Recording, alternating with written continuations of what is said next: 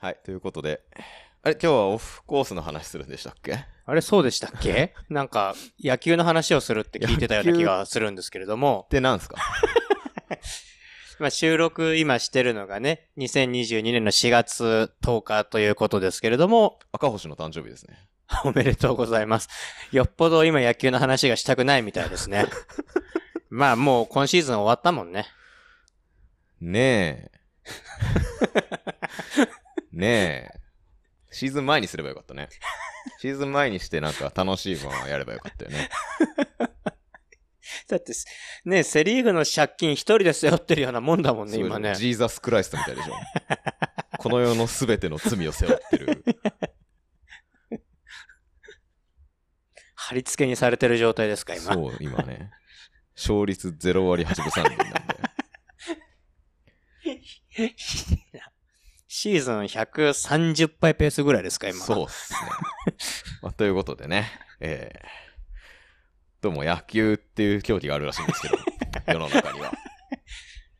でもまあまあ、今日はもう阪神はあれかもしれないですけどね、他球場ですごいことが起きてるからいいんじゃないですかまあ、2022シーズンもね、始まりましたとはい。いうことで、お逆転してる すいません、ちょっと黙ってもらっていいです すかいません。ちょっと黙っててもらっていいですかちなみに、えーっと、い赤星の冒頭ですね。 なんだ誰が出たのかな高橋刑事になのに、バッター高橋刑事なのに冒頭です ね。いいんですよ、どうでもそんなことは。はいはい、ということで、今年のね、2022年の野球の、まあ開幕してまだ言うて10 12試合ぐらい、そうですね、12、3試合ぐらいかな、うん今。まあ、えー10分の1終わったぐらいなんで、10分の1終わってないぐらいなんで、はい、はい。はい、まあまだまだね、何があるかわかんないということで、はい。いろいろお話ししていきたいと思うんですけど、えーゲストは野球界の、えー定番ゲストの森谷健太郎さんです。はい、よろしくお願いしはまいす。まあ、えーっとね、まあ、いつも言ってますけど、僕の、えー高校の野球部の先輩である、えー今はなんだっけ、声楽家ですか。そうですね、はい。声楽家ってなんですか声楽家は歌う、歌う仕事ですよ。歌う仕歌事ですったり、あの歌を教えたり。声に楽に家で声楽家ですかそうですね、はい。はい。あんま聞かないよね。まあ、あんまり人口としては多くないですからね。ねで、まあ、声楽家は野球好きな人結構多いんですよ。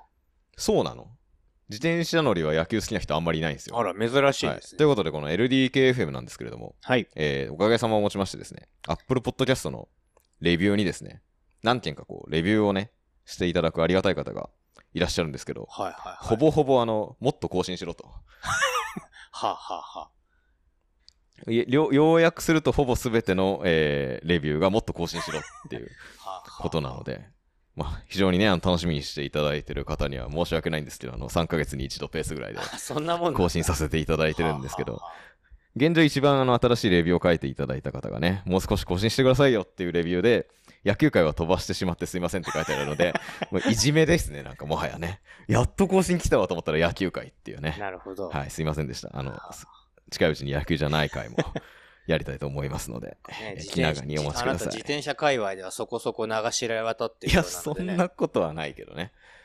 そんなことはないんですけど。野球界で知れ渡りたいんですけど。まあまあまあ。 野球界では無理じゃない ですか野。球界で知れ渡るのは無理かな。はい。ということで、今日ね、まあさっき言った通り4月10日なんですけど、歴史が今動いてるなんか 歴史が動こうとしてますよね、今ね。ZOZO マリンスタジアムではねい。ロッテオリックス戦で、まあロッテの先発がね、佐々木朗希なんですけど、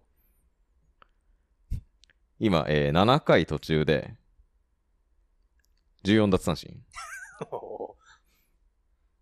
でそこに至るまでになんだっけ ?13 者連続奪そ三う振。そうそ13者連続奪三振ってなんすかう。なんかね、に NPB だと9者連続がもともとの記録で。江川かなかな多分ね。うん、えなつか。あれどっちだっけえ、でどもあれオールスターだから、逆じゃね江あ、川逆じゃない江か。川じゃんじゃないそうかそうかそうだか。ら江川か。えなつはオールスターで9社連そう続かそうかそうか三振だから。あのー、で、MLB が、あれらしいんだよね。10人連続だったらしいんだよね。ね。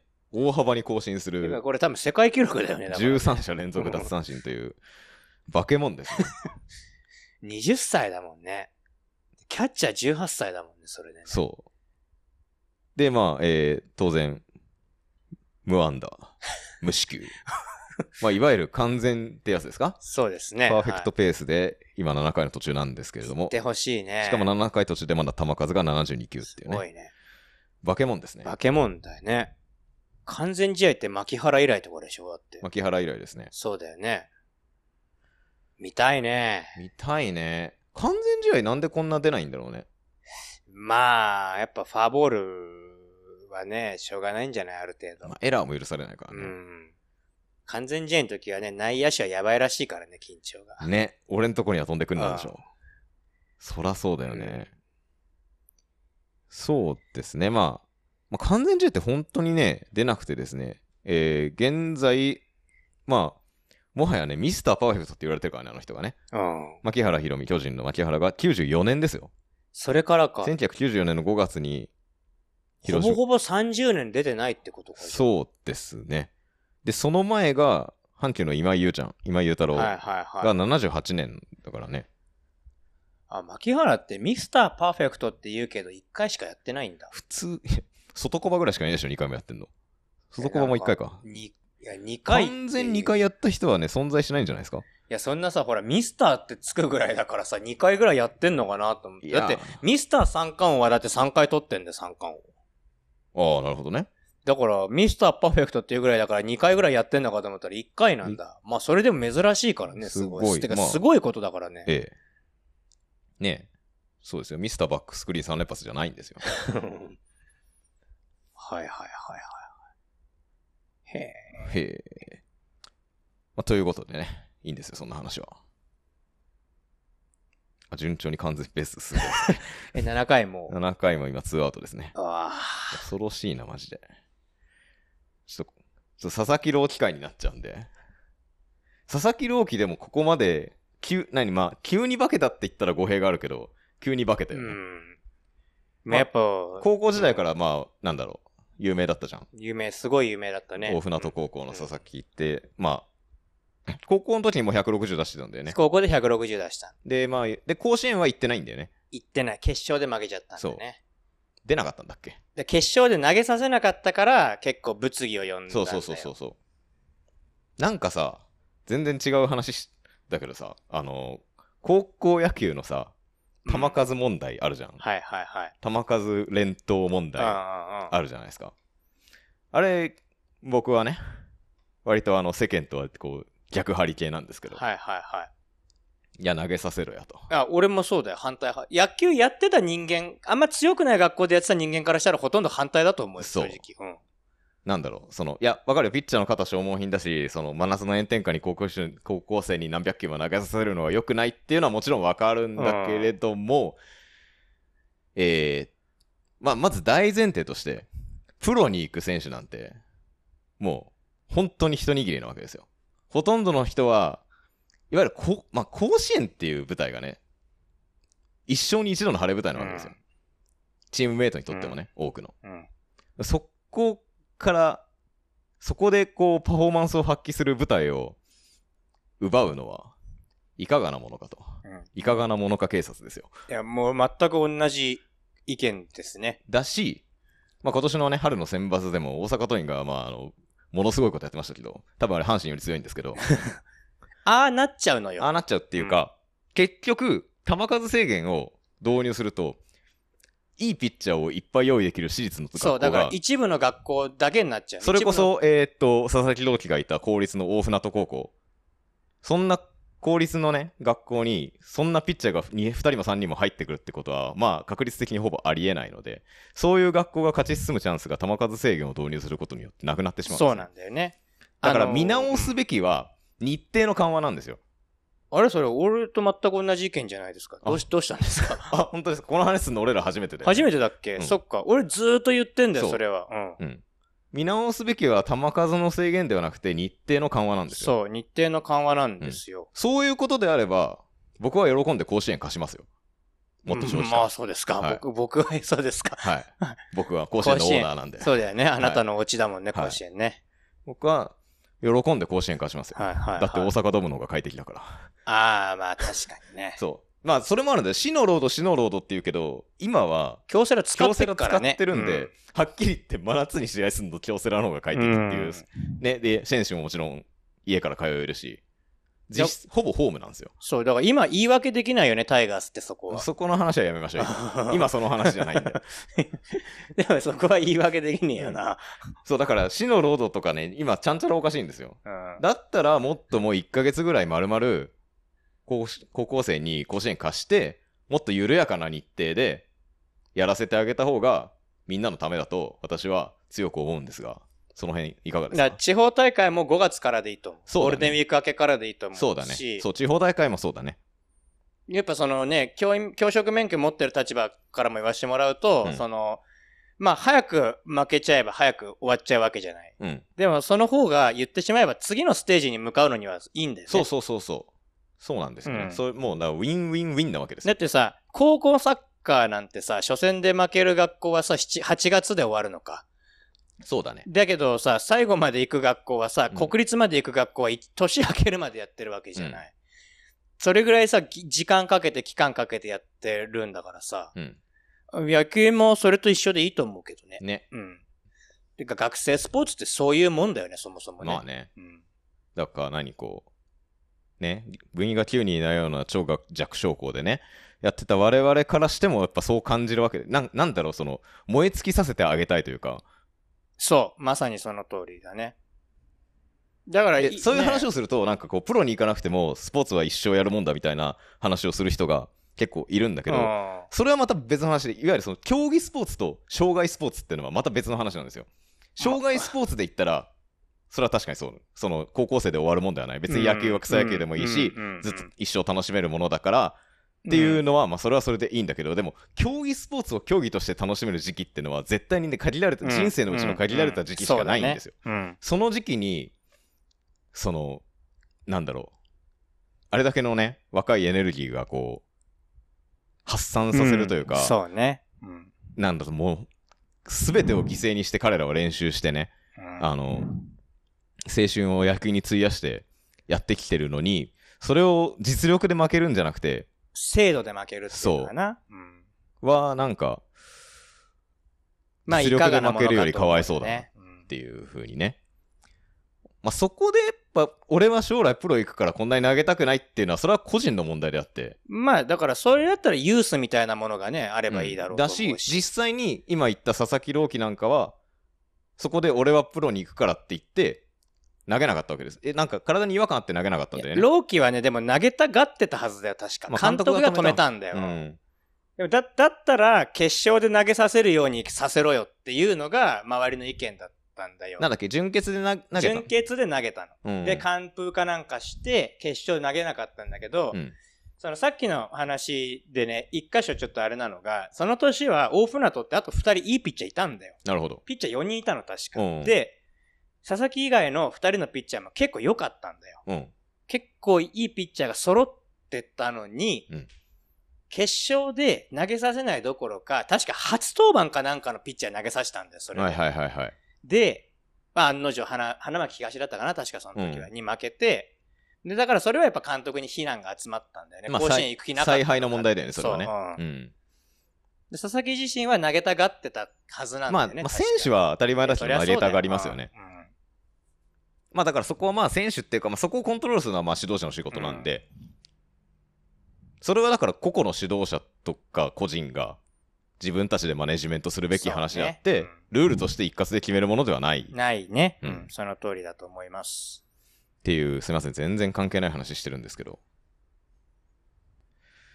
ということでね、こんなね、ヒートアップできないですよ、今年の阪神で。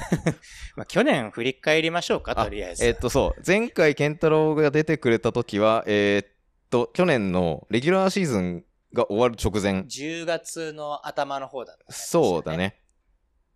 なんで、えーっと、まあ、ヤクルトと阪神がバチバチに優勝争いをしてて、まあ、天王山の前みたいな感じだったそうのそう最後の天王山の前そうそうそうをそうそう前をして、ちょっと今シーズンを振り返りましょうみたいなお話をして、まあ、結果から申しますと皆さんご存知の通り、ヤクルトが見事逆転優勝をありがとうございます。果たしまして、えーまあ、近年稀に見る僅差で、えーゲーム差ゼロで、そうね、阪神が2位とうん。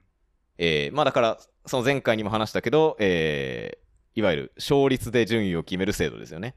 うん。そこの問題で引き分けのヤクルトの方がゲーム差要は勝ち数では阪神の上だったけど、引き分けが多い分勝率がヤクルトが高くてっていう、そう、要は負け数がヤクルトの方が少ない、。まあそうですすね。うんまあまあそこはでもルールなんで、まあ文句は言いませんが。で、まあ日本シリーズもね、いやー、すごかったね。ねマクガフが MVP 取って、いや まあ、まあ、MVP 上げてもいいと思うけどねマ。クガフシリーズでしたね。だったね、本当に。いやー。なんだっけ ?6、ん ?6 試合やったんだよね。 6試合、 4勝2敗でヤクルトがあったんだよ6試合。ね4。勝2敗で勝った。 6試合やってマクガフがなんだっけえっ、とね、1勝2敗、2セーブかな。だから5試合で責任投手になってるんですよね。すごいよね。 6試合中5試合で責任投手になるって、すごいっすよ。うんもはや MVP ですよ。一個関わってないのが完封試合だったからね、それ、ね。そうだねん高橋奎二の完封試合だったから。事実上、継投してる試合には全部出てきて、何がしかを背負ってるってことだよね。そうですね。すごいっすね。まずね、シーズンから、まあ、振り返させてもらうと、前回言ってたことが、うんまあ、結構当たってるんですよ。ほあの、まあ、これね、取るっていうのが決まってから、とりあえず聞き直したんですう。け偉いど、わ多分ね、リスナーも聞き直した人いないよ。でし、どうですか あのまあ、人気ないんだもんね。そう。あのーや、なんで、まず、巨人はもう上がり目がないと思うっていうのを言ってたんですよ。うん我々言いましたね腹、腹の采配がおかしいっていうことをうん言いました言いましたててあの収録終わった次のカードから巨人10連敗だったんですよね。ほう。で、ピッチャー投げさせすぎだって言ってたら、あの、高橋祐希がほら、初回持たずに降板したりとか、はい。あと、中継ぎがボボロボロになってったりとか、あと、中田翔が大好きだったりとか、うんあの、10連敗してずるずるずるずる勝手に自滅してったじゃないですか。そうです。ね。で、その、これ高田って呼んでいいのかなこのラジオで。本名、本名でやってんのかな 本名でやってますよ。本あのー高田が阪神ずっと土俵際でずっと粘り続けてるって言ってたじゃないですか。で、本当にそうだったじゃん、その後も。ずるずる、ね、周囲陥落して、そう、勢いは完全にヤクルトだったかそら、う、ね。行きそうなところをさ、意外としっかりと土俵際で粘り続けて、結局だからヤクルトが勝ってんのに阪神も勝ってるから、阪神が負けないから、うん。マジックがへ下がら、あの、減らなかったりとかっていうことがすごい多かったうから、ん。マジック点灯してから正直優勝するまであんなにかかると思わなかったし、うん。まあ油断もできなかった。うん、油断はできなかったよね。だって、一試合でもヤクルト、最終的にはだってヤクルトあと1個負ければ優勝できなかった。阪神の優勝だったわけだから。そうだね。うん。本当に、土俵際で阪神が粘り続けたんだけど、最後、最後の試合で負けたんだよな、阪神な。そうっすね。にに10月26日ですね 結。構覚えてますね。まあもう忘れられないですよ。あ、優勝決まった日だからか。そう。だからあの日は大変だったんだよ。にあの2つのチャンネルで試合見なきゃいけなかっ たから大変だったんだよ。そうですか。もう僕はあんま覚えてないんですけど。 最後はショートゴロだったんだね。で、だからあそこでさ、わけわかんないことを最終的にやっちゃったんだよね。阪神がね、そう。青柳だったんだっけ、先発。はい青柳2回かなんかで下げたんだよね、そ確か。最多勝の青柳をね。なのにさ、あれだよね、あの、最終戦なんだからさ、ガンケルとかね、ブルペン待機させとけばいいのにさ、そう。なぜか普通に中継ぎ投手を使い始めて。いやそあだったらガン青柳にもっと投げさせるう。。か、ガンケルベンチに入れとけよそうっていう話。っていう話なのにうんなぜか青柳を多分ね2失点とかしかしてないんですそようそうそうそうそうに2失点とかしてないのにもう2回でそう代打かなんか出したんだよね、そう確かね。諦めてあじゃあもうこっからもうガンケルとか秋山とか使って勝負いくのかそうなそうとそ思うそうっそたうそうらなんか普通になんかいつも通りのあのパッとしない長杉なんがか出てきて、馬場とか及川とか投げてたんじゃなかったっけ、確か。でまあ普通に負けるっていうおいな、な、何してんだろうと思って、本当に。バカじゃねえなと思ったよね、あれ は。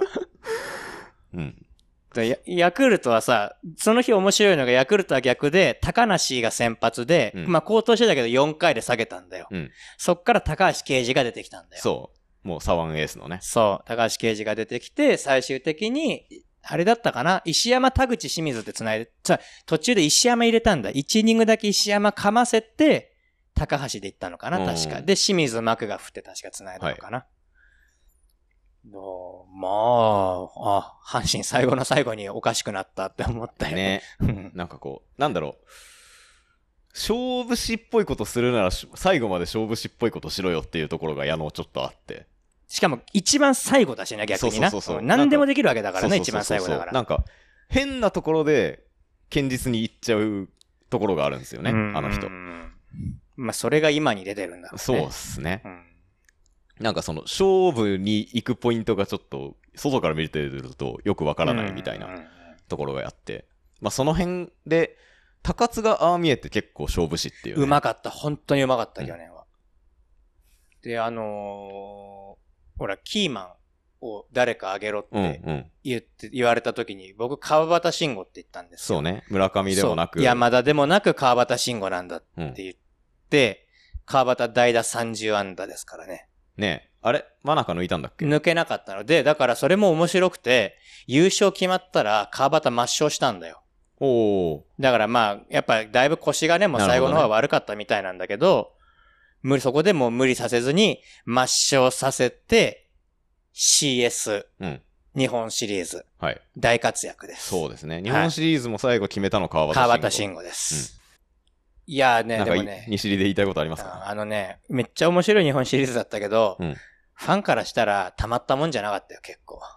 あ、そうん、やっぱしんどいよ、辛いよ、やっぱ見ててうあ、。まあ、接戦多いと。え多いし、やっぱ吉田、杉本っていうのがいるから、あ、まあ、いオリックス打線が怖いってこと1ね。点差はやっぱ怖い。で、案の定、マクガフでがも、まあ、さマクガフも、なんだろう、スワレスみたいな絶対的守護神ではなかったしない、ないから、もともとないから、うんで、あの、劇場型の人だから、あの人は。うあのーまあ、だから、初戦で、だから、勝ってたのにマクガフ打たれて負けるんだよね。その初戦がね、俺仕事だったの、ちょうど。うんで、6時半かなんかから稽古だったのよ。うんで、車で移動してて、ちょうど志富士でやっててさ。うん。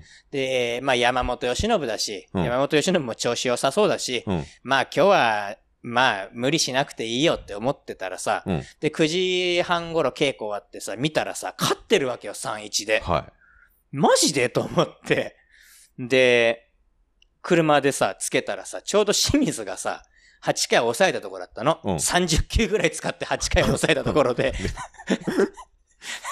で、まあ、向こうのピッチャーが比嘉が出てきて三者凡退ってなって、まあ、2点差心配ではあるけど、と思ったらさ、これで初戦取れたらどんだけできんだよって思ってさ、もうこれシーズン決まるでしょ、今日勝ったらそうっだてよね。思った吉わけ。信に勝ってってそいうね。そうそうそう。で、幕が出てきたらさ、あれよあれよという間に満塁になってさ、 打たれてさ、何してんだよと思ってたアウト一つも取れず にさ、3失点ってどういうことだよと思って。逆に、あれで、あ、今年オリックスだわってなったよね。ああって、いや、 ちょっと思ったよね。まあ、でその流れを変えてくれたのがやっぱ高橋奎二だったんだけそど。う、2戦目で完封っていうそうね、。完封して、もうね、だからね、あの完封は本当に家で見てて泣いたよ、マジでなん。かまあ、だから、外から見てるとめっちゃ面白かったよね。うん。宮城もすごい良かったしね、あの試合ね。こので、まあ、3戦目のサンタナのホームランもさ、け仕事だったんだよ。うん。でさ、仕事仲間が聞き化してくれてさ、見てていいよっていうわけがされて さ。で、ちょうどつけたらサンタナの逆転ホームランで、おー一人で発狂してて、まあ怒られたんだけど、はいその後で、4戦目は、ね、石川、神様、仏様、石川様だったじゃはい、ないですか。カツオがね。我俺らのカツオがね。あれも泣けたよね、本当に、いね。や、やっぱね、カツオが、日本シリーズで、カツオって、2002年入団なんですよ。そうそうそう。 2001年の日本一知らないんですよ。そう、次の年から入ってきたんだよね。で、2015年は投げてないんだよね、確か、日本シリーズ。投げてんだよ。あ投げてんだっけ2試合投げて2敗なんあ、だそうよ、かしそうかそうか。か。そのカツオがね、40歳超えて、日本シリーズで勝ち投手になるんですよね、そう。で、しかもさ、日本シリーズ最後のバッターだったのかながさ、大学の後輩の吉田なんですよ。あーなるほどね吉田との名勝負をさ。ね。いやー、で、ねで、ちゃんと、で、ちゃんと後続のピッチャーもね、抑えてそねう、。しっかり。で、まあ、シーマズンでやクれよマっていクうガねフですよ。シーズンでやれよっていうね。 本当だよ、本当に。それこそマクガフにセーブがついてますよ、ちゃ んと。ねで、5戦は結局マクガフが打たれて。はい。マクガフはジョーンズさえ出さなければどうにかなるんじゃないかっていう法則がそこで生まれ始めたんだそようね。で、第6戦行ったらさ、まあ山本ですよ。うん。もうオリックスはもう後がないからね。そう。で、くっそ寒かったんだ、あの日。寒かったね。しかも神戸だったんだよね。そう京セラ使えなくそうて。。トリプ、あれ、トリプル A がコンサートしてたんです。 すごいよね。だってさ、ヤクルトも神宮使えなくてさ、そう東京ドームでやってやさってさ、オリックスもさ、京セラ使えな京くてセラ使えないから、神戸しかでもあのコロナでシーズン遅くなってっからもう11月下旬のクソ寒い神戸でさそうで、俺が、日本シリーズはパブリックビューイングだったんですよ、神宮で。うん寒かった。 でね、何がドラマチックって、あの、去年9回までだったじゃん。うん野球が。はい日本シリーズだけ延長があったんですよ。そうですねだから、1年で一番最後の試合が唯一の延長ゲームだったんですよ。なるほどねでドしラかマチッもク、そう、しかもそれが12回、最終回まで行ってるわけよ。はい最終回、あと一人のところからの勝ち越しだったんですよ。おおーすごくないす ごい、しかも川端、てか、なんで川端出さないのってずっと思ってたの。うん、まあたか高津の勝負感だよねそこまで高輪と取っておくっていう山本由伸のところであえて川端を使わないっていうね。しょ本当にその通りだと思う。で、最後さ、川端がうまく落としてさ、うん今日だってこのまんまだと、ヤクルトも勝ちがなくなるっていうところからだからね、それは。ね塩見が出て。そうだよね、うんで、能見も投げたんだよ、それこそ。いやだから俺能見さんが日本シリーズ投げたっていうのがすごい嬉しくてあーあなんかいやよかったなと思ってあー心からなんかあオリックス行ってよかったなって思ったやっぱでしかもあこれちょっとこの話あのオリックスがリーグ優勝した時ーあーあーの胴上げで能見さん胴上げされたんですさよれてたね。ああなんかでしかもあのね胴上げの順番が良かったんだよね最初監督でしょ最初監督中島監督が胴胴上げされてでその後が誰だったかな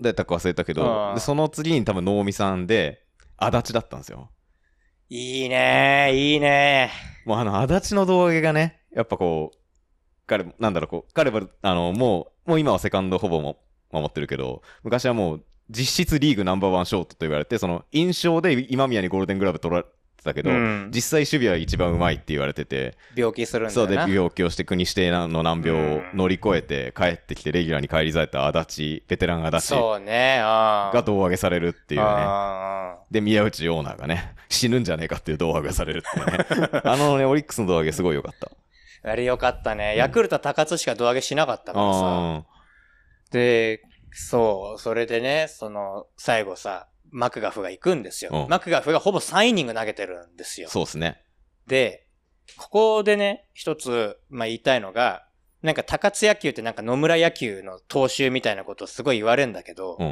まあ、それは否定はしないんだけど、俺若松野球も強いと思ってんですよ。なるほどね結構うんというのも、最終回12回勝ち越しました。で、マクガフもうね、一一一その時点で1回と3分の2かなんか投げてんだよ。うんで、野村だったら12回石山だったと思うの、俺。はいでも、そこで、まあ、マクガフが俺が行くって言ったらしいんだけど、うんうんうん最終回行かせたのは、俺は若松野球だと思うんだよね。なるほどそれは。その選手を信じる若松野球だと思うんだよ。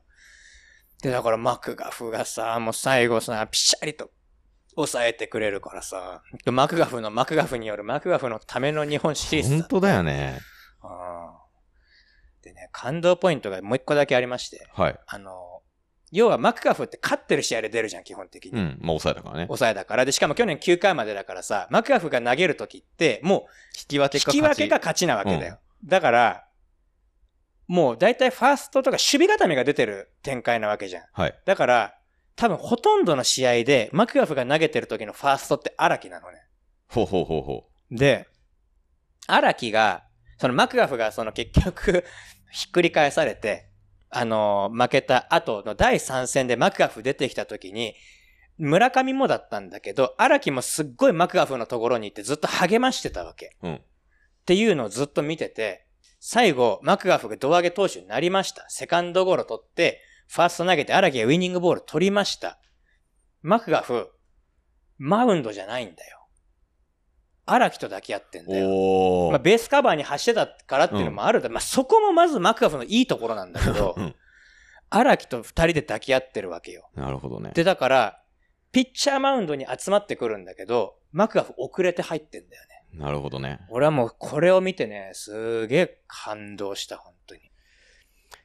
ちょっと一回収録中断していいですかいいっすよ。佐々木朗希がはい。もう完全のまま今9回に入って、はい。で、これちょっとプロ野球の歴史に残る瞬間かもしれないんで、はい。これはちょっと収録してる場合じゃないんそう、でそうですね。はい。で、しかも、えーっとね、現在ですね、え追い込んでるもー現在しかも18奪三振で、ん。 マジで、はい、日本記録が野田、 19だねオリックスの野田コーチの19なんですよ。あ、いや、サードゴロ。さあどころだ。もう三振しろよ。あと2人でしょ。あと二人。 2者連続三振なら日本新記録でうんす。え、ちょっと待って、すごくね、これ。これちょっとね、収録してる場合じゃないんで。いやー いや、すごいね。 こ20歳じゃねえよな、今の面構えとか。まあ大体こういうの見始めると打たれるんだけそうど。石川はちなみにこっから俺ヒット打たれてるの見たことある。そう。大体ね、俺が見始めると打たれるんですけ ど。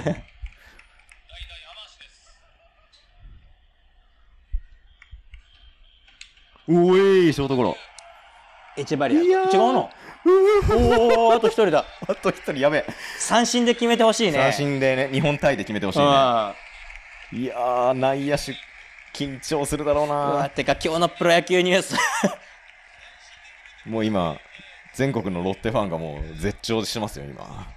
だってそれこそ完全試合ってさ、その牧原の前はさ、78年とかなそうわでけすじゃよ、ない今井裕太郎。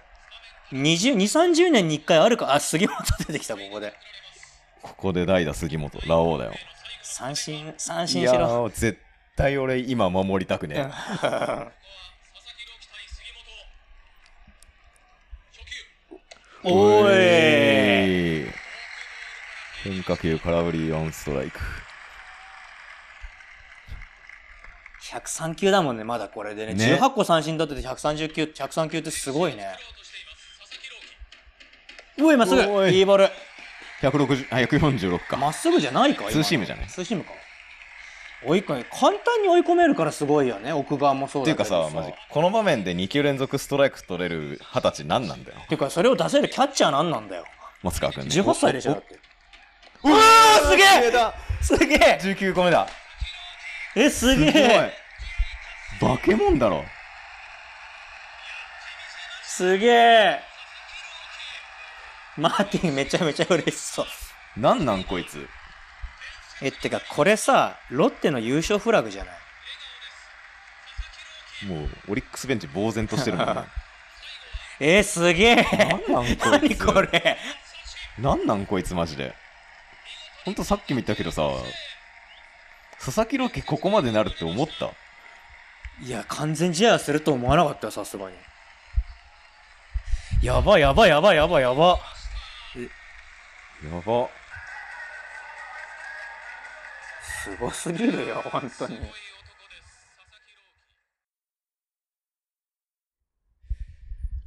もういいいですかいいっすよ。ちょっと水だけ飲ましてください。ちょっと興奮しちゃ、 興奮したよ、さすがに。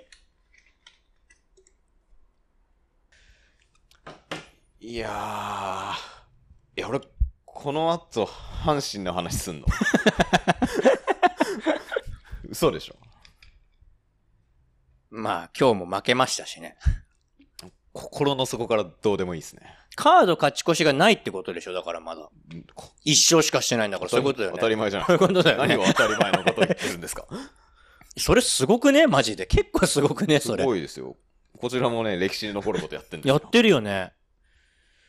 はい。ということで、あの、日本シリーズのお話の途中だったんですけど、もういいですか日本シリーズは。マジでだから幕が二荒きの話をしてたんだよね。だからそれ、それこまでかな。もう、ともかく感動した。はい。おめめでちとうゃごくざちいまゃす感動したし嬉しかったけど、すごいドラマチックだったよね。もう山本由伸のラスボス感半端なかったしね、本当に。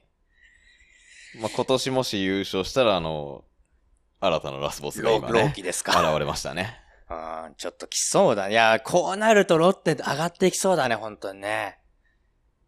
なんかな、こんなこと言っちゃいけないけど、バンク邪魔だな、そう すると。でもさ、この勢いを武器にソフトバンクに立ち向かっていく感じがありそうだよね。そうだねこれからね。いやーうんいや、すごいね。いやーほんとね、もう、いや、歴史の教科書に載る瞬間あを見とました、さ、ね。何がすげえって、まだ4月だからね。はい。4月も初めですよ、まだ。普通、バッター有利だからね、この時期まだそうですねんいやこの時期で、しかもオリックスだからな、相手な。去年優勝のね。 4年優勝してるし、打線もいいチームじゃんか。すごいね、本当にね。しかもほら、福田とかさ、当てるの上手い選手多いチームでもあるからさ、そこは。うん。そこから19奪三振っていうのもすげえよな、本当に。いやー。もう終わりでよくないこれ。 はい。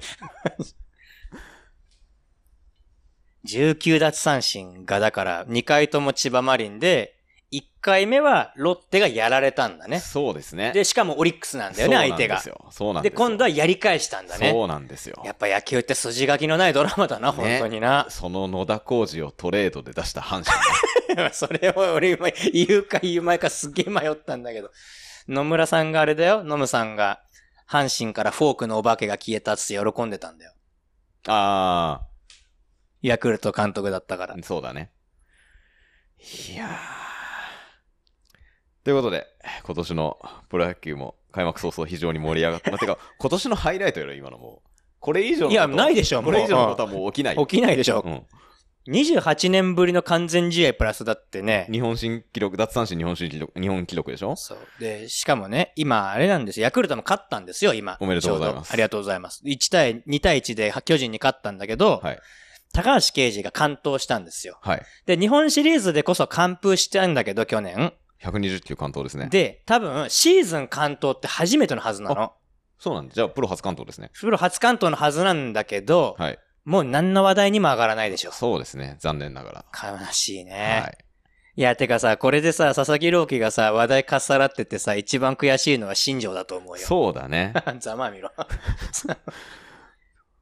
森保さん、新庄否定派ですかあんま好きじゃないね。えー、っと、それは選手の頃から選手の頃は別に好きだったけど、うんその、今のこのやり方うん。まず、宮西の扱いが雑すぎる。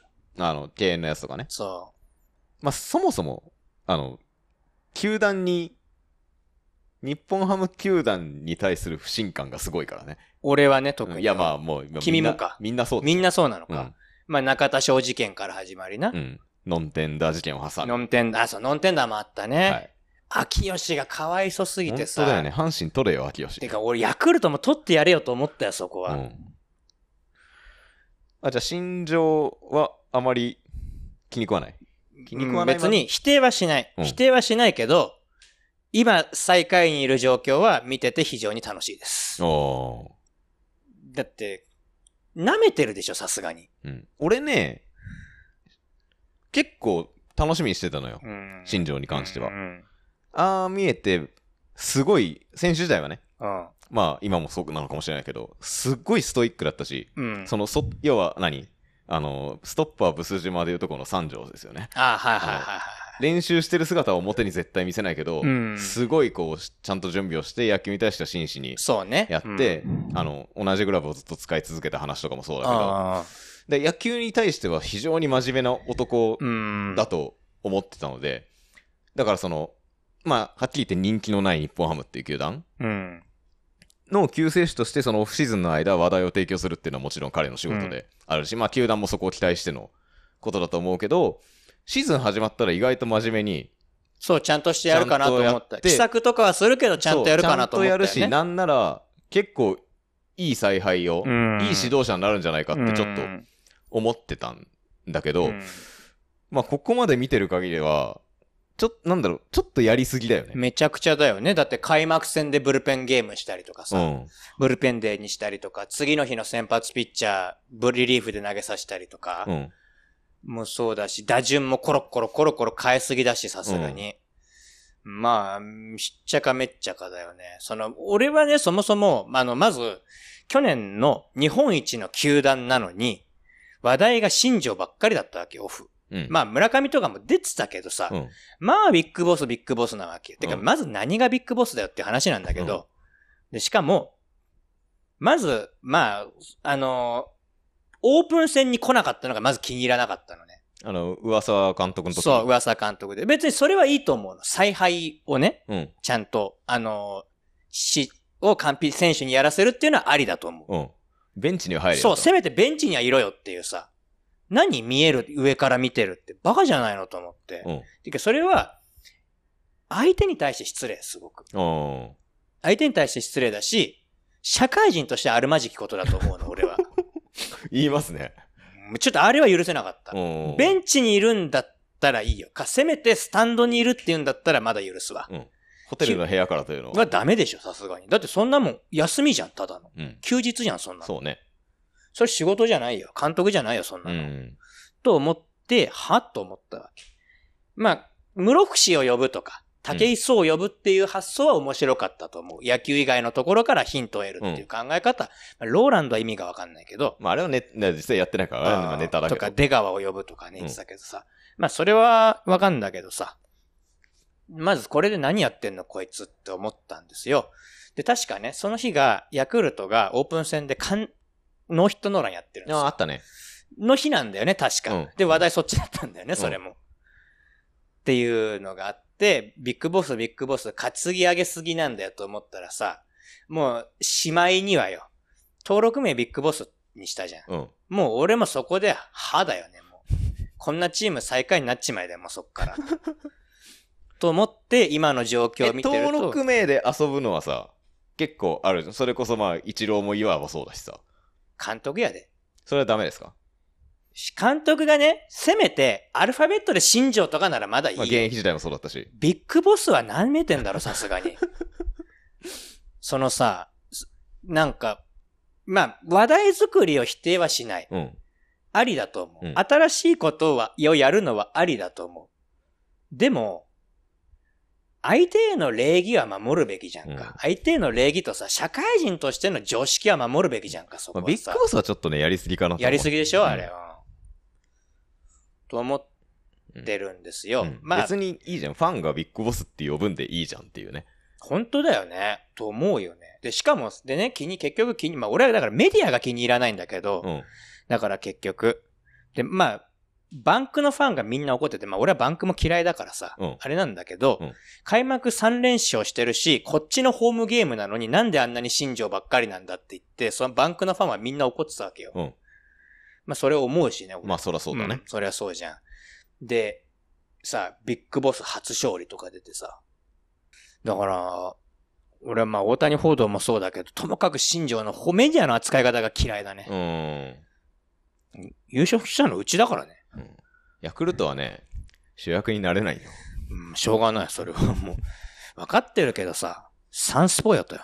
うんまあでも、サンスポはやっぱちゃんと分かってるけどね、そこはね。俺、新庄が、あと気に食わないのは、あの、会見拒否すんじゃん、負けると。ああ。お前、それが仕事だろって話ですうよ。んノムさんみたいにぼやいて楽しませろよっていうさ、ね。そこで面白いこと言うのがさ、お前じゃないのって思うよね。求められてることじゃん。あれはちょっとなんか、いや、優勝は目指しませんもいいと思うんだよ。うん。いや、あれはなんか、ちょっと理にかなってたから、あああれは別にいいと思うんだけど、ああとはオフにメディア出てた時にね、うん他の球団の選手のこと平気で否定したりとかしてたじゃん。俺、そんなちゃんと見てないかあらわかの、んない。まず藤浪を欲しいとかさ、ああうちに来たら再生できるとかさ、うんうんは、うん、うんまあ、ご、うん、 阪神に失礼じゃないですか。まあ言われて当選ちゃ当選なんだけど、うんでも阪神に言うことじゃん。公に言うことじゃ言ん。うことじゃないじゃん。うんうんで、あと、テレビに出て、杉本にダメ出しとかしてたんだよ。すごいなんか、うわ、そこでボケなきゃみたいなこと言ってもさ、あーお前の球団の選手じゃないんだぞと思うし、うん。お前何様だよと思ってさ、うん。まあ俺はあんま好きじゃない。そうね、なんか。俺も選手の頃はすごい好きだったんだようね、ん新庄。てか、新庄って、すごく俺はむしろ好きっていうか、買ってたというか、うん今、プロ野球が12球団でやれてるのって、新庄のおかげだと思ってるんですよ。ほうほうほうほうほっていうのは、2004年に球界再編問題っう。あてあったじゃないですか。あ。うん。あれで、パ・リーグが、パ・リーグとして、まあ、近鉄がなくなったりはし残念ながらしたけれども、パ・リーグっていうリーグがね、生き残ったのって、俺、新庄のおかげだと思っていて、古田じゃないのん古田じゃないのいや要はその、パ・リーグの試合に人気っていう人意味ねが入るようになったのあーって、新庄のおかげなんですよ。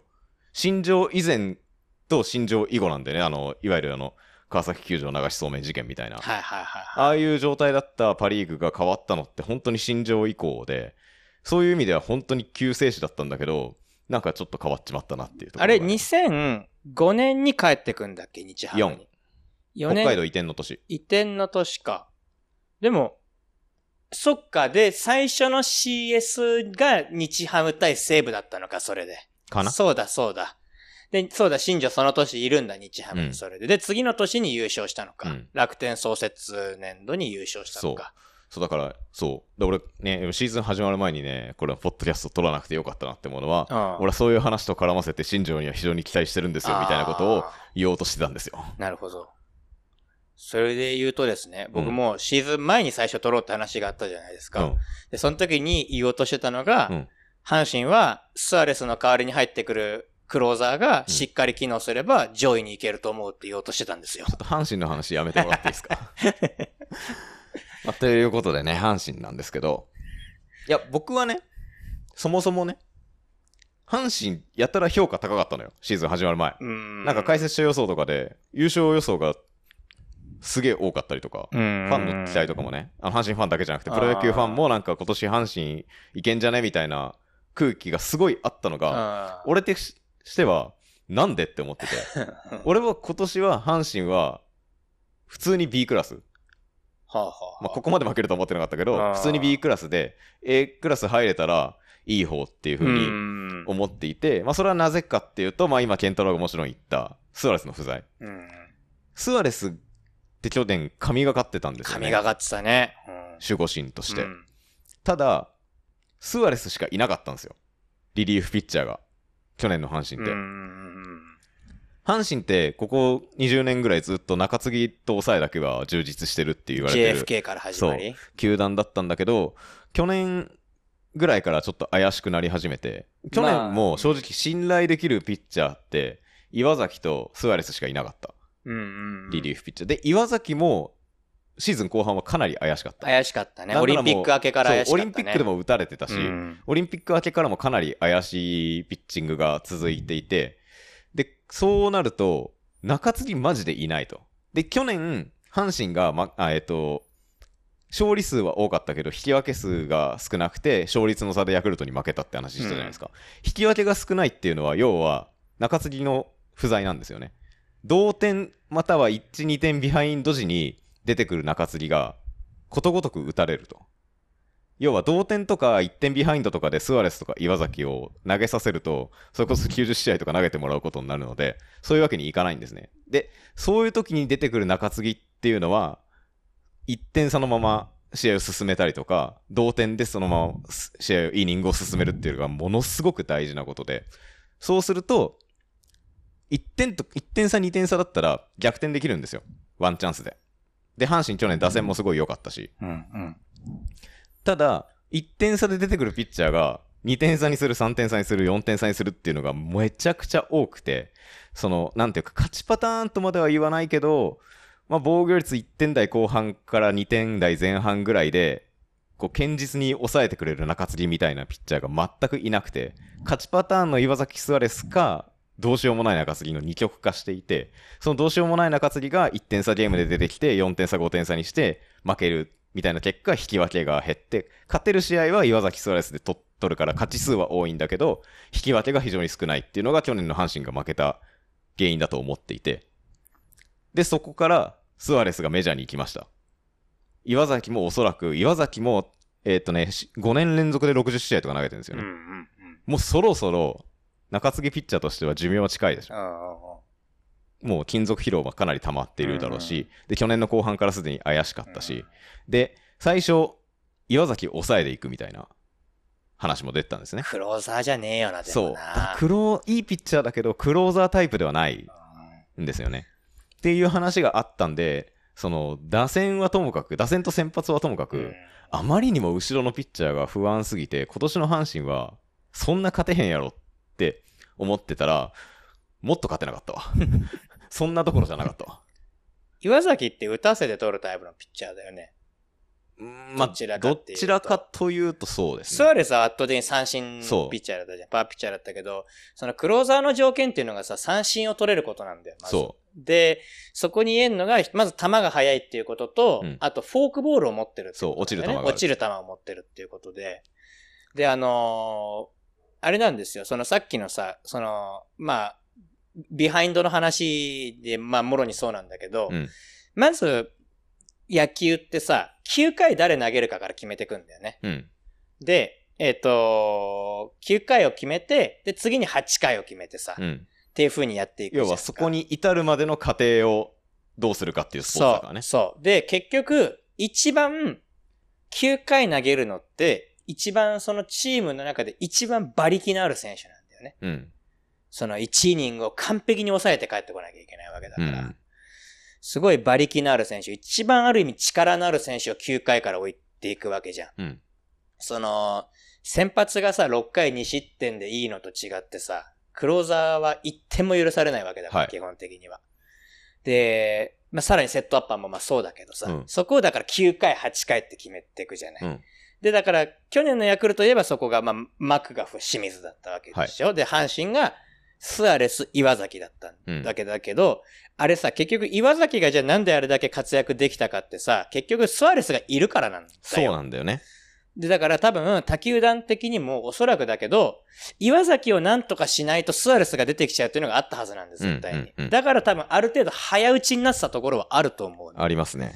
それがさ、まあ、開幕戦がまさにそうだったけどさ、うし後ろがどうどうしようもないのが出てくるからさ、まあ、あとね、まあ、ただでさえメンツがいないのに、しかも、その中でも比較的成績を残していた、例えば及川だとか、あーえっ、と、誰だっけな、その辺のピッチャーが、怪我とかであー、出遅あ、れ親川いて、ないんだ、今。そう、開幕一軍で迎えられてないんですよ。あーなのであとうんそういうところもあって、ちょっと待って。その、さ、なんだっけ。で、逆に言うとね、8回、9回って投げるところが決まってるピッチャーって、それに合わせて準備すればいいから、実は準備は簡単なんですよ。うん。そで、その、途中、その途中で行くピッチャーってどこで行かなきゃいけないかわかんないから、実はすごい難しいんだよね。う。うん。すごく難しい上、その相手に流れが行ってるものを止めなきゃいけないから、そう実はすごい難しいんですよ。そう、7回、仕事8が回の方が実は難しいんだよね。そう。7回、8回というよりね、も、本当はもっとその前のが難しいんです。その、うん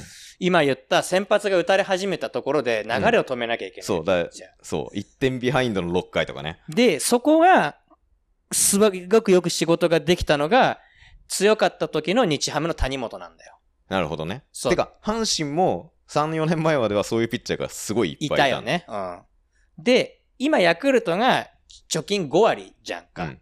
まあ、5割の要因っていうのは、実はヤクルトも今年そこなんだよ。うん。結局ちょっと先発が打たれてきてわちゃわちゃってなってきた時に流れを止めるはずである大下とか坂本がダメだったんだよ、ちょっと。うんうんうん大下も期待してたんだけどね。まあ、ちょっとダメで。まあ、難しいんだよ、ただあそこ。そ。そうただ、本当に中継ぎが充実充実してた時の阪神は、その2点ビハインドで出てくるピッチャーも軒並み1点台う。だったんですよ。ああ。そりゃ強いよね。まああー強くなかったんだけど。でも今年、えっ、と、今開幕戦のね、スタッツを見ると、開幕で、えっ、と、控えで入った、ブルペンに入ったうんピッチャーで、去年、1年間1軍に帯同した選手って、1人しかいないんですよ。岩崎。岩崎。崎だけ。ああ。これはさすがにちょっと、馬場もいないの。馬場もいない。馬場だってそんないい、まあ良まあかったわけじゃないだって俺が見に行った試合は馬場がう打たれてあれだったからね、阪神負けたからね。そう。で、まあ、唯一、まあ、でも、実績がないんだけど、湯浅くんっああ、はいはいていう、まだ22歳の、はいはいはい。はいはいえーピッチャーが、まあ、結構球速い。まあ、まあ、藤川球児系だよね。っなるほどね。ていうピッチャー、かなりこれはオープン戦とかキャンプで、いい成先績を残してて、湯浅は使えるな、みたいななところが。があったんだけど、もうでもそれぐらいしか上がり目がなくて、アルカンタラはアルカンタラも開幕は2軍だった。二軍だったんだう。ん。調整遅れで。うーんまあ、なまあ、その、それをさ、阪神の弱みが見事に出たのが開幕ゲームだった本じゃない当でそうだすったんでかす。よ。開幕戦ね、阪神はもう序盤で、ね、8対、8対1。まあ、まず、スワローズファンとしてあの試合の小川にはものすごい言いたいことがたくさんあるんだけど、はい。あんなもんバッティングピッチャーじゃねえかっていうレベルで、だって4回かなんかまででさ、被安打13とかだったんだよ、小川確かそうだよ。だって、猛打賞2人いたからね。 何してんのっていうさ。ねえ。ねえで、8、な8対1だったんだよね。そうですよ。5回終わって8対1ですいや、よ。だからそれこそ大下が止められなかったのよ。エラーとかがあったんだけど、エラー絡みではあったんだけど、自責点は1だったんだけど、大下も4点取られちゃったのよ、その回に。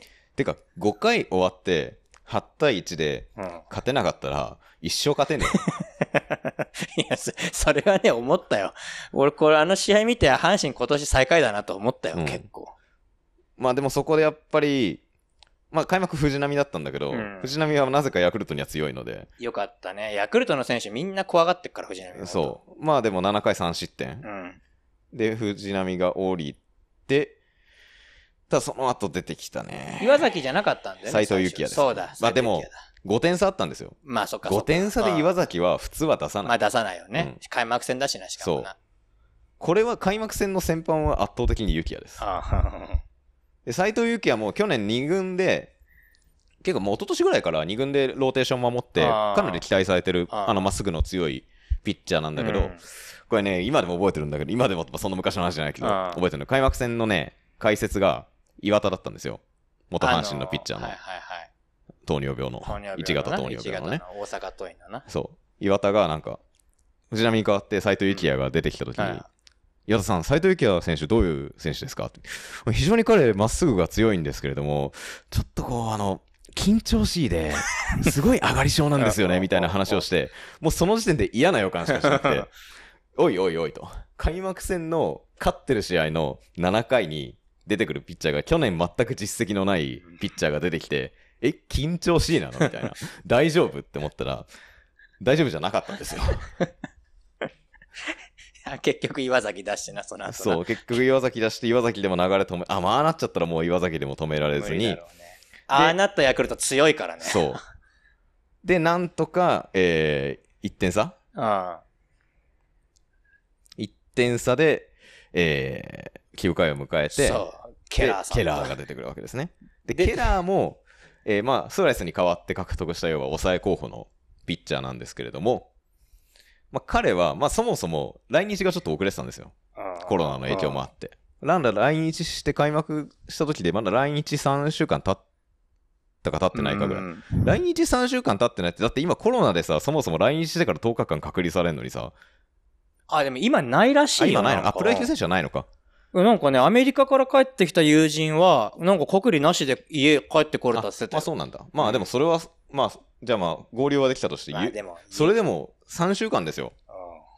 だって、周りの選手みんな自主トレからさ、キャンプからさ、うん2ヶ月間みっちり体作り込んでさ、で、オープン戦も1ヶ月やってさ、作り込んできてんのにさ、来日3週間でさ、来日初登 板、開幕戦の1点差のう、んで、しかも流れ完全にヤクルトに行ってる1点差のあバウンドで、3番山田から始まるんですよ。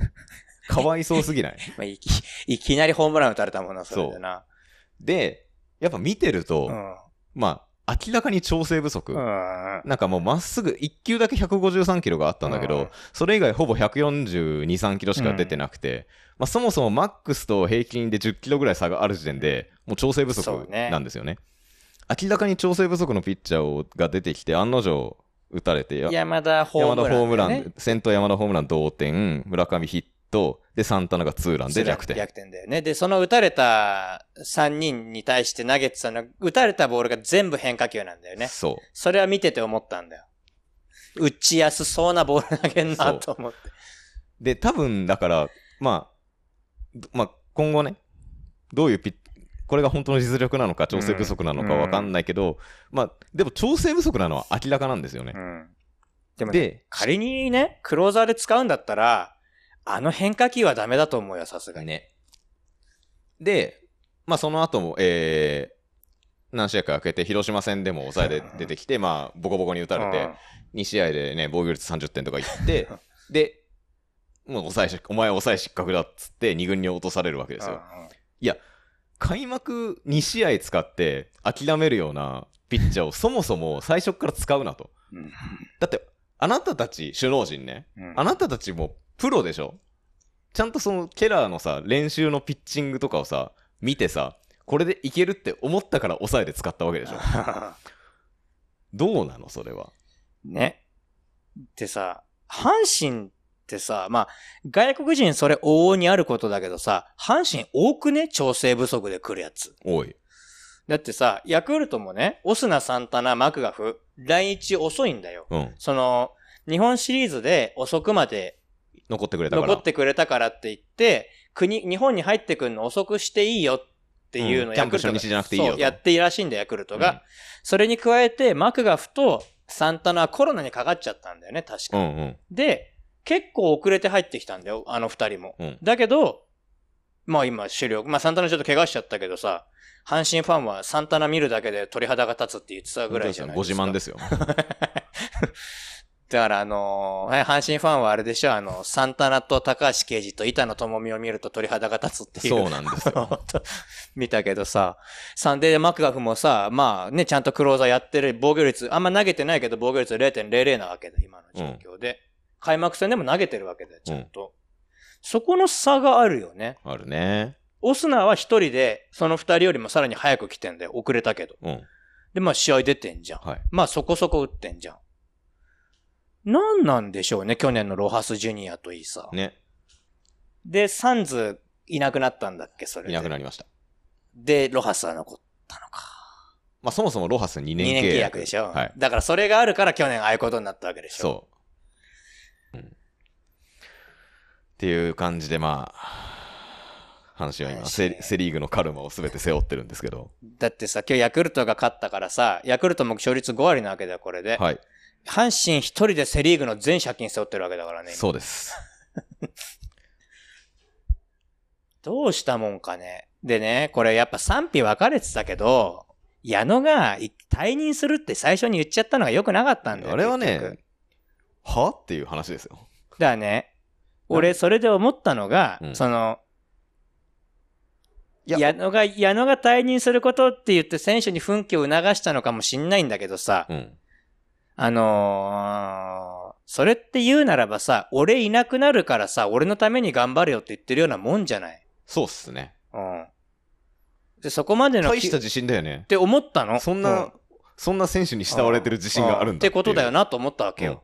ていう感じですか阪神ねということで、え、ヤクルトはじゃあ今年どうなんですか ?2 連覇いけそうなんですかまあ期待はしてるよね、とりあえず。てか、いけたはずなんだよ。開幕3連戦を見る限りは。 あれはあのボーナスステージだったんで。いや、ででも良かったんですよ。はいだから、あの、あそこだって7点差ひっくり返すってさ、いくらなんでもなかなかできないぜまあ。ボーナスステージだったんでね。で、加えて、今年は若い生きのいいのがいっぱい出てきたんですよ。いるね。内山、野手ね、特にね。長岡、浜田。すごいよね。で、俺は浜田にはずっと期待してんのね、浜ちゃんには。はい。俺はいずれは4番村上、5番浜田が見たいんですよ。はい。で、そこに来てね、ずっとね、ヤクルトには、西浦、元山のショート争いっていうのがあったんです。はい。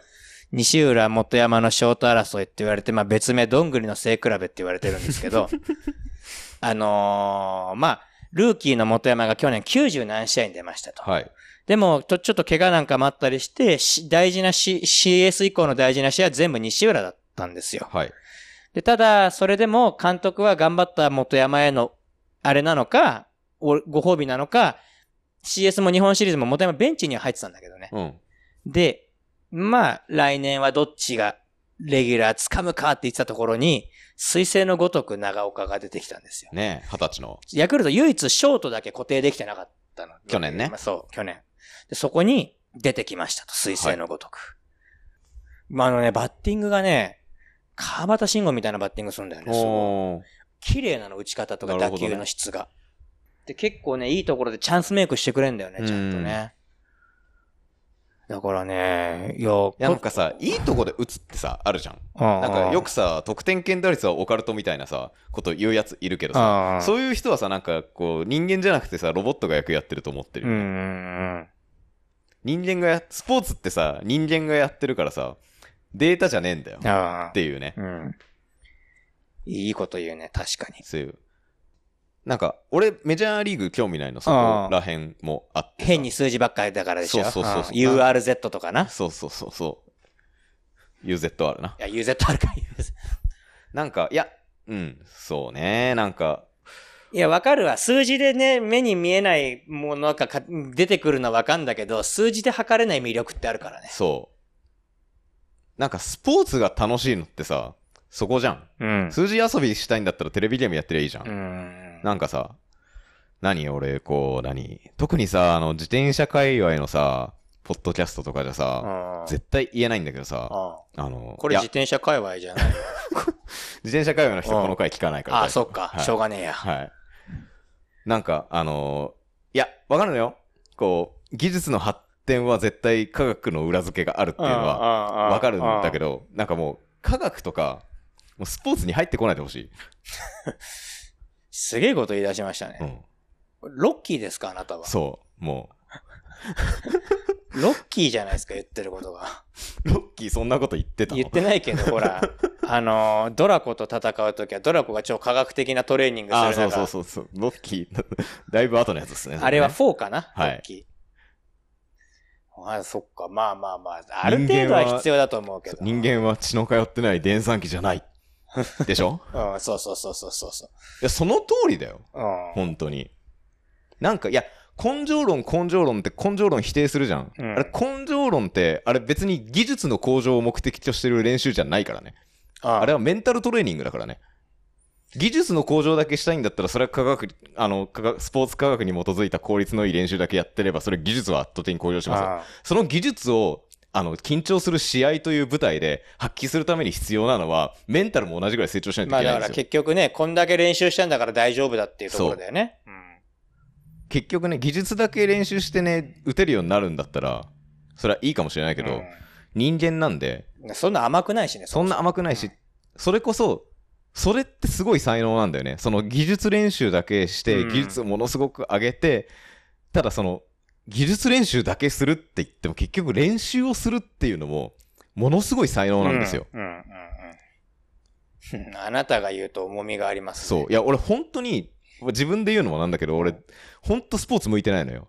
うん、メンタル的にまあ知ってますよ。はいうんよく知ってますよ。でしょ見てまたから練習超嫌いじゃん、俺。はい。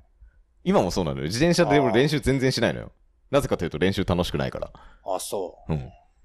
で、練、だからなんだろう。でもそういう人がさ、そういうひ、まあ俺ほどひどくはないかもう。しれないけど、うんみんながみんなさ、そんなイチローとかさ、大谷みたいなさ、メンタリティでやってないんうんうですよ。んうんなんか、たそれこそ高校や、高校の部活レベルだったら、な、何ぐうたらな怠けてるやつもいるし、うんもう大谷レベルでストライクのやつもいるかもしれないけど、そういうやつを一律でこう試合の舞台であのパフォーマンスを発揮できる状態に持っていくにはためのメンタルトレーニングがいわゆる根性論って言われてる猛練習なんでますあよおっね。しゃる通りですよ。はい。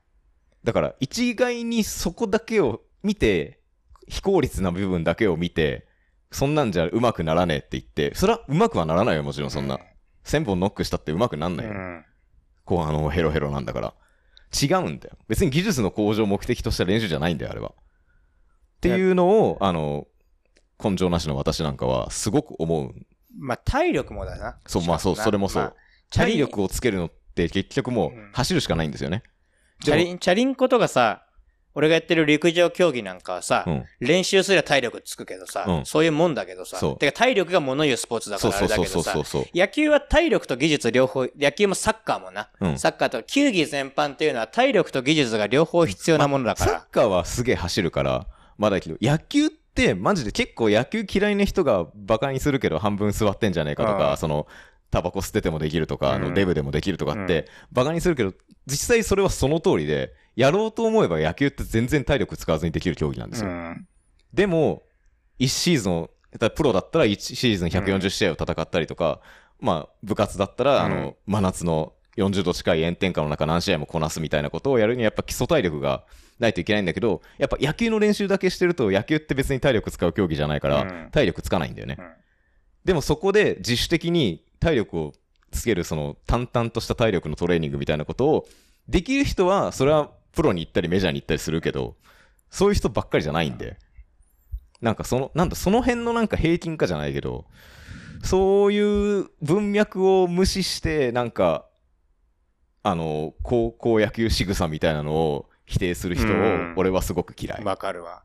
だってその体力俺が、ね俺俺が決して今言った通り俺もすごい練習嫌いで全然そういう練習してなかった俺です俺だからこそなのかなそう思う、うんその俺だからこそそういうことをちゃんとやってる高校球児たちをものすごくリスペクトしてるし、うんだからそこをバカにすんじゃねえよってう思んう、その通りだよ。だって結局さ、ピッチャーなんかさ、投げる、とね、1試合投げると、だいたい1500キロカロリー使うぐらい使うっていうかな。うんもうまあ、休息とかにもよるけど、だいたい1500キロカロリー使うって言うんだよ。うんで、それって、だいたい、俺が、えっ、と、まあ、ちゃんと測ったわけじゃないよ、実際にね。自分の体、体重がいくつで、身長がいくつで、筋肉量がいくつでとかって言って、ちゃんと測ったわけじゃないけど、うん一般的な数値で言うと、1500キロカロリー使うぐらい使うのって、だいたいね、25キロぐらい走るんだよね。うん。マラソンで言うと、うん陸上で言うと25キロぐらい走ってそんぐらいなんだよ。うん。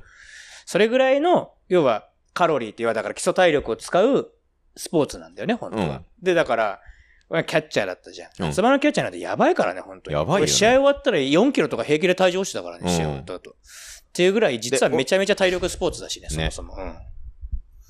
まあ、プロはまたちょっと話が違うんだけどさ。うんでも、それでもやっぱりね、座ってるとか動かないって言うけどさ、その、一瞬の動きに加えて、野球、まあ、サッカー、野球、バスケ、球技全般、不規則な動きが入るんですよ。うん。だから、単純に、ただ横に動くとかじゃないからさ、そう。マラソンとかとはまた別のね。そう、体力は使うんですよ、そう結局。だし、気も張ってるしね。そう。だから、まあ、ジャイアンツなんか見るとさ、なんか太った選手結構いらっしゃるけどさ、うん。でも、あれなんだよね。あの人たち、太ってるわけじゃ、まあ、太ってるんだけど、うんあの、体力はあるんだよね、ちゃんとね。そうもちろんそうですよそそこをなんか勘違いしてるだよね。ってそれこそ、佐藤輝明ですよ。うん。あれだけルーキー離れしたがたいのいい、うん彼ですら、去年シーズン後半やっぱフルシーズン出たらもうバテバテだったんですよね。もう全然だったもんね、うん後半ね。そういう、やっぱ1シーズン140試合戦うっていうのはそういうことなうんん。だよね。うんそうなんだだよからね。結構、だから、それこそね、だから野球選デブデブってバカにするけど、別にあれはない、必要におあって、ああなってるんだって、例えば安倍晋之助とかすごいバカにされてたじゃないですか。うん。あんな体型で3億もらってんのかとかって言われてたけど、うん逆に言うと3億もらうだけの成績を彼は残してたわけですよ。うん。でそのためにあの体型になってるんであって、そうなんだよねそれは別にね、相撲取りを見て太ってんなっていうのと同じで、うん今、今、病気かっていうレベルで痩せちゃったけどね。そう阿部いやでも逆に、あれ、割と健康的な生活でああなってるわけじゃん、彼は。うん。要は、だから、あれの体型をキープするのにどれだけのエネルギーを使ってたかってことだまよあ、ね。そういうことだよね。うんまあ、すいません、どうでもいい話しちゃいましたけど、うん阪神から目をそらしたくてどうでもいい話しちゃいましたけど、 今だから首位がジャイアンツで2位がカープなんですよ。はい。でまあ、この時期の順位はね、まあ去年の阪神がいい例だよね。はい、あんま関係ないんで、うん。でもあのー本当に野球って流れのスポーツだよね。ことごとくは思うけど。ね、まあ、だから、流れっていうことであれば、その阪神、弱いんだけど、弱いし、リリーフもいないんだけど、うんそれを、にしても流れ悪いんですよ。今だか悪いね。うん。ら、なんだろう、別に、打ててないわけではない。うんしうん先発が全試合ぶち壊してるわけでもなでいかもら。ないね。今日なんか1-0だしな、そうそれこだかそ。らなんかこう噛み合えばもうちょっとマシには絶対なるんで、うん。まあここまでひどいのが1年続くとはさすがに思ってないんだけあああどまあ、優勝するとも思ってないですけど、うっんていう感じですねだからまあまあ目だからまあ現実的には目標 A クラスかな、で、広島は流れがいいんだよ、その点で言うとそうそうそうそう今すごく。うん、広島ってだってホームランリーグ最下位だからねでも、あ、そうなんだ。そうですマクブルームぐらいですか、打ってるのは。圧倒的最下位ですよあ、そ。4本しか出てないうあ、そう。チーム。ム本15試合しかも15試合やってるチームってうん。フルで15試合やってる、消化できてるチームって広島と巨人しかないんですよ。ああ、にもかかわらず、ホームラン4本。 4本ですだか。って三次に少ないの、DNA がコロナで中止しまくってて、10ああ、試合しかやってない DNA の6本。 6本か。まあ、ヤクルトが3本計上してるんですけどね。はい。まあ、ヤクルトはホームラン数2位なんですけ ど。まあ、サンタナが、サンだってサンタナと山田が4本打ってるからね、そもそも。なんで、まあ、カープはすごくその、野球がうまいのと、まああとチーム防御率がもちろんトップっていうのもあって、まあ、うでまいけ野球を。結、局なんでかっつったら、やっぱ9回が安定してるからなんだよ。栗林ね。そう。まあ、ちょっとさ、この間負け投手になったけどさ、リリーフ失敗初めてなんだってね、プロ入ってから。やばいよね。やばいよね。オリンピックもとかも含めての話だからね。そう。だってからさ、去年1回もリリーフ失敗してないってことでしょそうだよ。。なんで4位だった で、森下もいて、大瀬良もいるわけじゃん、あのはいチームってさ。で、なんだっけ、あの、あの、なんだっけ、左の、とこだか。ああ、とこだね。とかさ、いい、ピッチャーで遠藤とか生きのいいのも出てきてさ、うん。まあ、だから戦力は整ってきたよね。だから去年は育成に振ったもんね、完全にそね。うだね。林小園とかうね、ん。大森とかさ、そうそうそうそう。うぐさとかね。うぐさとかさ、大森うぐさがどっちがどっちだかよくわかんないんだけどさ。うん。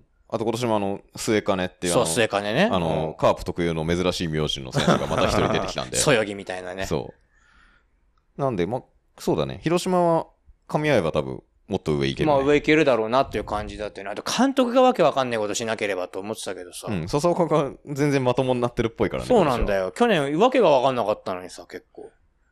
ね矢野も成長してほしいんだけどな。なんか逆にもう育成に振っちゃえばいいのにな、もうそれだったらな。阪神ううん。ん。まだ早いけどさ、まさだす早いがに。さすがにまだ早いけどうさ。んまあ、ということでお送りしてきた LDKF なんですけれ ども、まあとりあえず、あの、お疲れ様でした。今シーズンはお疲れ様でした。はい。頑張ってください。 すげえ投げやりになって。でもお前も大変だな。野球もサッカーも応援してるチームがぶっちぎりの再会っていうのは辛いだろうな。大宮よ。 いや、俺まさかさ、だってさ、5年前にさ、J1 でさ、6位だったんだよ。 そうだよね。そうだよ。ダントツで J2 最下位になるチームになるとはね、さすがに思わなかった、ししかも、さ、そもそもがさ、その、アルディージャってさ、なんだろう、その別に優勝争いするわけじゃないけどさ、なんやかんやずっと J1 いたじゃないですか。常に下位の方で、はい。で、6位にもなったのにさ、結構あれだよね、連勝かなんかして、一時首位かなんかまで行ってそ騒れいだ時だよ、ね、もうちょっと前の話だ、ね。前だっけ、うん。それはもうちょっと、もう 10, 10年ぐらい前の話だね。でもさ、結構騒がれてたじゃん、それでさ、大宮ってね、まあ、このね、あの、野球界でただでさえ人が聞いてない中でうん大宮の話をして、ますます誰も知らない話なんですけうどん、阪神と一一阪神以上ですね。うん、もう、フロントがとにかくクソなうんん、ですよ。ん。大宮って僕が2008年から応援してるんですけど、はい。その今までのこの十数年間だけでも、ターニングポイントが俺は3回あったと思っていて、そのうん上に行けるチームになるうか、んダメになるかっていうターニングポイントが3回あって、それを全部フロントの判断で潰してるんですようん。なるほど。要はその、まあ、詳細は割愛しますが、うんまあ、ものすごくいい監督がいて、はいはい、はい。調子が良かったにもかかわらず、不可解な理由で解雇解し雇した。たりとうか、ん。あの、選手を放出したりとか、ほんと主力出てくるよね、あそこね。っていうので、今に至ってるんなるで、ほどね。まあ、フロントがクソってことですね。なるほど。まああれだよね。浦和に住んでるのにさ、レッツじゃなくてさ、はい。サンフレッツじゃなくてさ、はい。あのーまあ俺はサンフレッチェがサッカーだと好きなので、はいレッツは大嫌いなんですけれども、はあのー浦和に住んでてね、アルディージャを応援するっていうのは、きっと東京に住んでて、スワローズを応援してる。大阪、関西に住んでて、オリックスを応援してるの、いいことと言い、同じですよ。いいこと言い張るわ。や野党ですよ、要はね。いいこと言い張るわ。バカにされるわけですよ。本当ですよ。俺、あれだよ。だって、あの、大宮の試合見に行ってさ、うん。電車でうん雨降ってたかうら、ん。ユニフォーム着たままさ、うん。家帰ってきてさ、うん駅、浦和駅降りてさ、うん街歩いてたら普通に絡まれたことあるからね。なんでそんなもん来てんだって。おいっつっては、大宮が裏歩いてんじゃねえつっておいっつって、普通に絡まれたことあるから そね。いつ浦和か。うんレッツのファンそかう。あれ、あれ、レッツのファンってさ、フーリガンって呼ぶんでしょうん、まあ、一般的、一般的うんに。はい。レッツのファンってフーリガンって言うんだよね、確そうかっすね。ね。あれっすよ、だってあの、もう、もう遠い過去の話になりましたけど、昔あの、レッツと同じリーグにね、いさせてもらったことがあるんですけど、大宮はもい。知ってますよ。ははい同じディビジョンにいさせてもらったことい。がね、はあって、あの、埼玉ダービーっていうね、試合を一緒にやらせてもらってたことがね、あるんですけい。ど、はい大宮のホームでやる浦和の試合の後の大宮の商店街とかひどいからね。あー。なるほどね。はいまあ、そういう人ばっかりじゃないこともね、分かってますが、うんそういう人もいるんですよっていうね。まあ、俺もまあ、阪昔神、な、まあ別に阪神も大大概やけどな。うん阪神ファンも大概やけどうんな。俺も言われたよ、昔。あの、ヤクルトの試合見にさ、ヤクルトのユニフォーム着てさ、歩ってったらさ、うん。今日は巨人戦はないよ、僕ちゃんって言われたことあるよ。もういいっすうね。んでもなんかさ、なんだろう、ね。プロスポーツってさ、そういうもんじゃん。まあね。なんかこう、それぐらいさ、こう、バチバチするじゃん。そう。プロスポーツって。うんその、それこそ、真の工業のプロスポーツみたいなさ、ところあるからさ。だだからさ、その今はさ、なんかコロナでさ、声を出せない。まあそれがね、何の意味があるのか俺はいまいちわかんないけど、うんでも声を出せないからあれかもしんないけどさ、うん俺は比較的ヤジは推奨派なんですよ。うん、だし、なんていうかこう、最近、穏健派が多すぎる。多すぎる多すぎるっていうか、なん、なんかこう、あの何、相手も頑張ってほしいよね、みたいなことを言うやつが、やからが、多すぎて。多すぎるの。そうなはの。あつってそうなの。スポーツ舐めてんじゃねえよっていそうね。う。まあババレンティンソフトバンク行っても応援してるよとか、ふざけんじゃねえよって思うわけよ。そう。だし、選手も、なんか、ま、まあ、新井さんじゃないけど、なんか移籍しても応援よろしくお願いしますとか、甘っちょろいこと言ってんじゃねえよって話もう移籍したら普通は敵になんだよ、そう全員。。そういう覚悟を持って移籍しろよ、プロなら。本当だよね。で、そういうもんでしょう。はい。だからさ、あの阪神がさ、檜山使ってさ、ヤジはやめましょうとか出してたけどさ、うんアホだよね。火に油を注ぐってこういうこ本とだ当よでね。すうよん本当にね、あのーひどいもんね、阪神対、ね巨人のさ。てか、神宮さ、阪神戦行くとさ、8匹てるさ、まあ、いわゆる虎吉な方々がいらっしゃるわけですよ、結構ね。なんでさ、みんなさ、あんなに巨人を憎んでるというかさ、 ヤクルトとの試合なのにさ、着てるハッピに巨人滅殺とかさ、書いてあるわけよ。すごいよね。うんまあ、俺ぶっちゃけ、まあ、巨人、まあ、好きか嫌いかで言ったら嫌いだけど、うんまあ、そこまでのね、恨みは別にない。ないよね。うんなんか手縫いでさ、なんか、トラッキーがさ、ジャビットの上に乗っかってるさ、ハッピ着てる人とかさ。でも、ヤクルトもいますよね。あの、傘の先端でジャビット突き刺してる人とかいいまますすねよね。で、あのーあれなんですよ。阪神と巨人ってトムとジェリーじゃないですか。ヤクルトと巨人ってガチなんだよね。ガチなんですよ。ね。長野と松本みたいな感じだったよそうそうそうそう。パルセイユと、 いや、みたいな。でもね、いや、まあ、綺麗になったよ、それでも。まあね俺が子供の頃もっとひどかったもん、ね本当に。でもなんかだからそのさっき言ったね、プロスポーツって、まあ、あんまりね、それはひどいこと言えって言ってるんじゃないんだけ死ど。ねとかはダメだけどね、そうなんだけどさだから俺もさ、その浦和のさ、街でさす、がにうん。うん。あの、煽られた時にさ、なんかもう、すごくこう、何、惨めじゃないけどさ、悔しいし、うん、うん。でも、そういう、なんだろう、そういう気持ちを持って、応援すんだよ応な。援しうて、ん浦和に勝った時の喜びって、わかる、すげえわかる。それって、本当にチームと一体になってるんだよね。うん、めちゃくちゃわかるわ。すっげえわかなんるわ。かそういう、俺、俺が悔しかった思いとか、俺がみじめな思いをしたとか、そういう気持ちも乗せて、応援して、わ勝かってるくれたわ。時すの、っげえわかる、それ。カタルシスとわいうかかる。これがなんかこう、プロスポーツを見る醍醐味だよな。そうなんだよ。そうなんかだよ。やっぱりその、生活の中にスポーツがあるとか、その、ってそういうことだなってそれがファンですよ。それがサポーターですそうよ。って思ってて、まあ別にいいんだけど、その特定のファンが、の球団とかがなくて、その野球が好きだからっていう人ももちろんいてうんうんいいと思うんだけど、阪神ファンなら、とかね、なんかこう、だ大宮のファンなら、浦和も頑張ってほしいとか言うなよっていう。わかる。すごいわかる、それ。そうん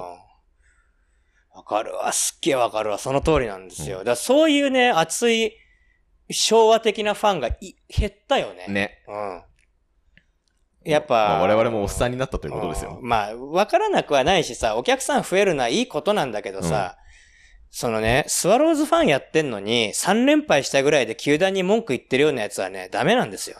そうなんですよ。本当にさ。どでれだも、でも、あの、大宮が、あの、開幕から10戦勝ち星、勝ちがないのに、うん10戦勝ちがないのに、あの、ツイッターとかで、あの、チームを擁護してるファンもどうか と思う。そこは文句言えよって思うけどね。うんだから阪神のツイッターああいうことになるんだよね。 ね。ヘイトの話だから、本当に。いやだからね、まあ、スポーツって面白いですよね。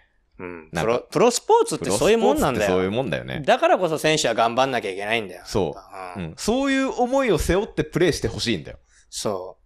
な、なのにさ、変にさ、フォームランボールは子供に譲りましょうとかさ、それなんもか、違う話じゃないそれも甘いよ、それうも。んバカ野郎だよ。それはあれでしょ、あの、自転車レースでいうところの、あの、拾ったボトルは俺のもんみたいなやつでしょ。そんなのも、そういうもんなあるあるんですよ。あの、自転車で、あの、ぼ給水ボトルをつけてんじゃん、自転車に。ああれを、あの、要は、飲み終わったボトルとかさ、ずっとつけてると邪魔じゃん。あーだからで、沿道にファンがずっといるじゃん。フあーァンにあげるんで、選手をああ。で、それやっぱこう、ファン的には争奪戦、まあ、欲ホしーいムだラろンうねボールみたいなあとあファール同ボーじル、だホよームねラ。ンボールだよね。ううんん。だからホームランボールと同じように争奪戦になるんだけど、うんそれもね、いや、なんだろう。いや、子供も欲しいかもしれないけど、いや、俺も欲しいわって話じゃないですか。あそこはね、そこはもう男と男の戦いあ。なそんう。で。で、いや、だから野球なんかさ、金出してさ、見に来てんだからさ、うん、そこは平等であるべきでしょって思うわけよ。うんその、無理くり奪うのはダメだよ、さすがに。でもさ、別に大人がホームランボール取りに行って何が悪いのって俺は思うんだよね。ね。そんなに子供ばっか大事にしてたら、誰も金出さなくなるよそって俺は思うんだよね。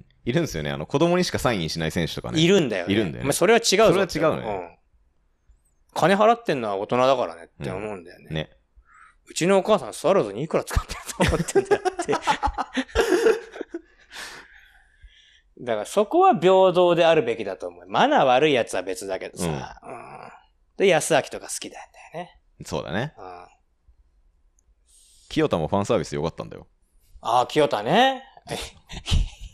今、今余計なこと言いました。清田ってさ、あれでしょ今、犯罪者って呼ばれてるん でしょ俺好きだったんだよ、清田。俺も好きだったよ。好きだったし、サインも持ってるよ、俺なんなら。おすげえファンサインできるよ、たマジで。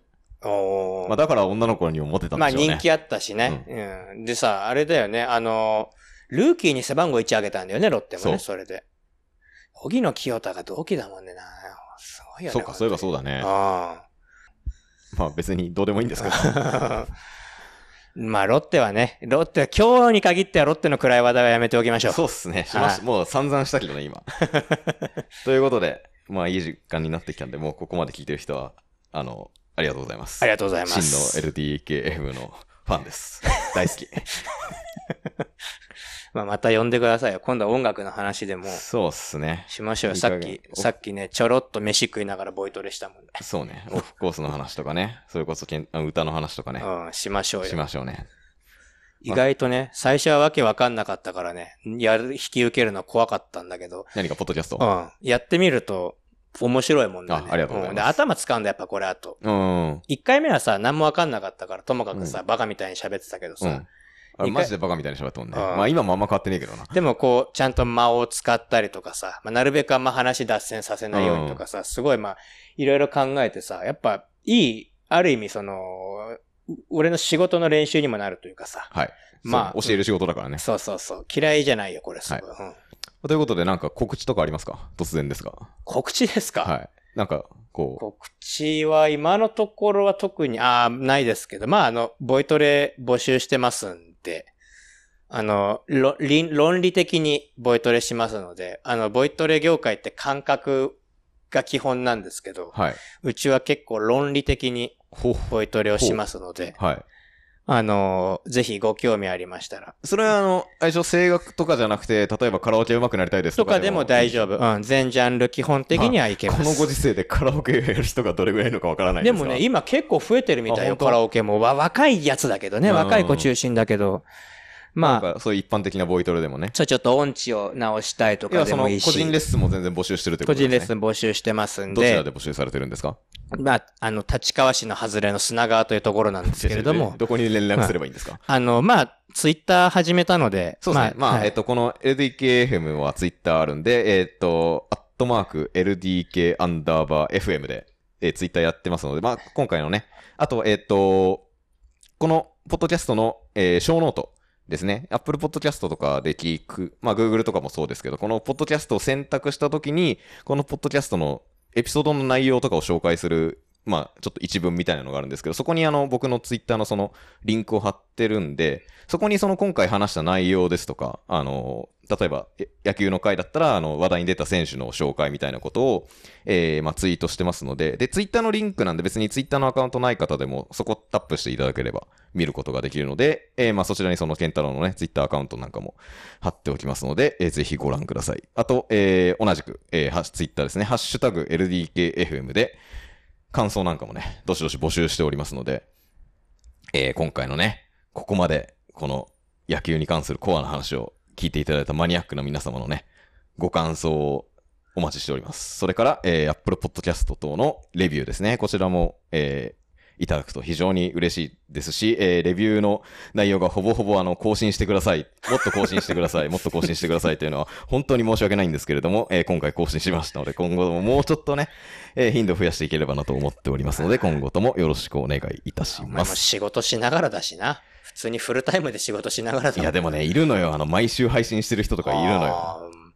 まあ、YouTube とかでもいるもんね、そういう人。そうそうそうそうすごいよね、ほんなので、まあ、もうちょっとね、頑張っていきたいな と思っておりますので、今後ともよろしくお願いいたします。よろしくお願いしまはいす。ということで、今回のゲストは、えー、声楽家の森谷健太郎さんでした。はい。あありりががととううごござざいいます。はい